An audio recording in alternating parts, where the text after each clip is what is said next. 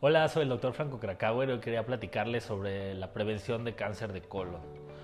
o también llamado cáncer colonorrectal, y es porque el colon tiene tres porciones principales, que es el colon ascendente, el transverso, el descendente, y después el colon se, se conecta con el ano a través del recto.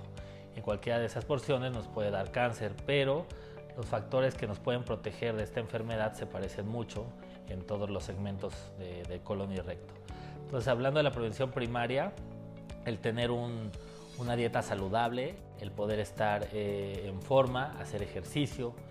tomar mucha agua y fibra, fibra sobre todo de origen vegetal, eh, nos, puede, puede ayudar a mejorar el tránsito intestinal, que finalmente el hecho de que tengamos un buen tránsito nos va a evitar la inflamación crónica, que es lo que nos puede iniciar un padecimiento así. Dentro de la prevención secundaria tenemos que hay eh, estudios, colonoscopías con los cuales en lesiones premalignas, o sea, son pólipos que al observarlos con una cámara sospechamos que hay algo mal, se pueden resecar y quitarlos, entonces es otra parte de, una, de qué forma de prevenir. Y es, es importante también saber que los suplementos a base de calcio o vitamina D, y también con ácido acetil salicílico han demostrado ser factores protectores para evitar esta enfermedad.